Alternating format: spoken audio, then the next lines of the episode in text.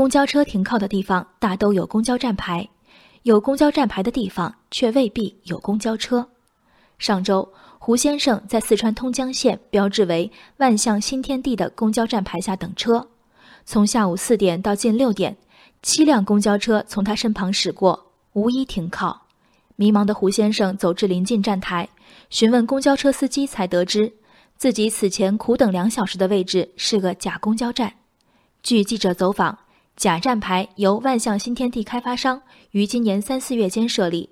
开发商称立牌前和公交公司打过招呼，公交公司对此予以否认，并有老员工坦言，去年在万象新天地楼盘公路两边也出现过类似公交站牌，因为制作比较粗糙，被发现并清理。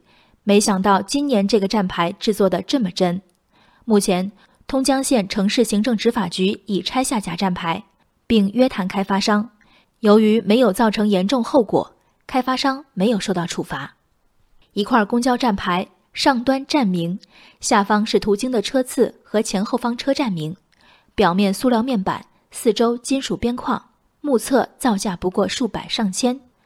开发商花了一笔不算多的钱，费了不大的力气把站牌一立，等到半年后被投诉，执法人员再费不多的功夫把这违章标志物一拆。这事儿动静的确不大。这半年里，虽然胡先生并不孤单，但和他一样的赵钱孙李先生们，不过是在站牌下白站了几分钟、几十分钟。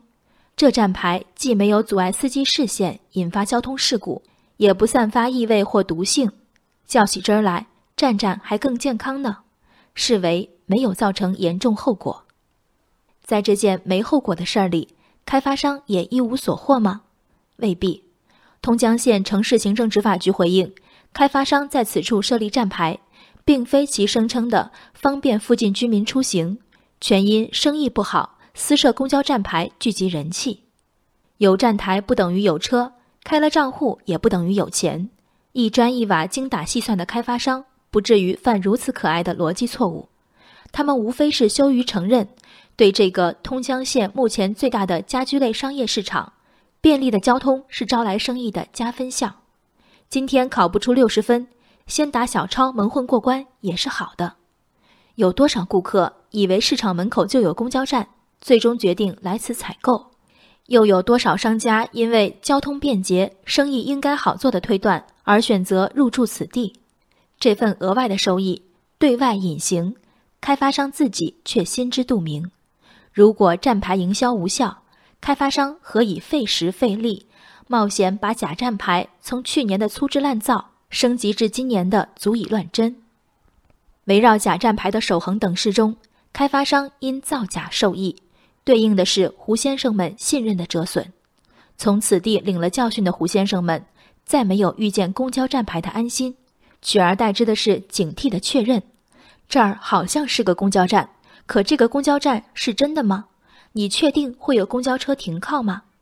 站牌、路牌、指示牌，这些原本最确凿的城市记号，何以成为不可信任的、引人怀疑的？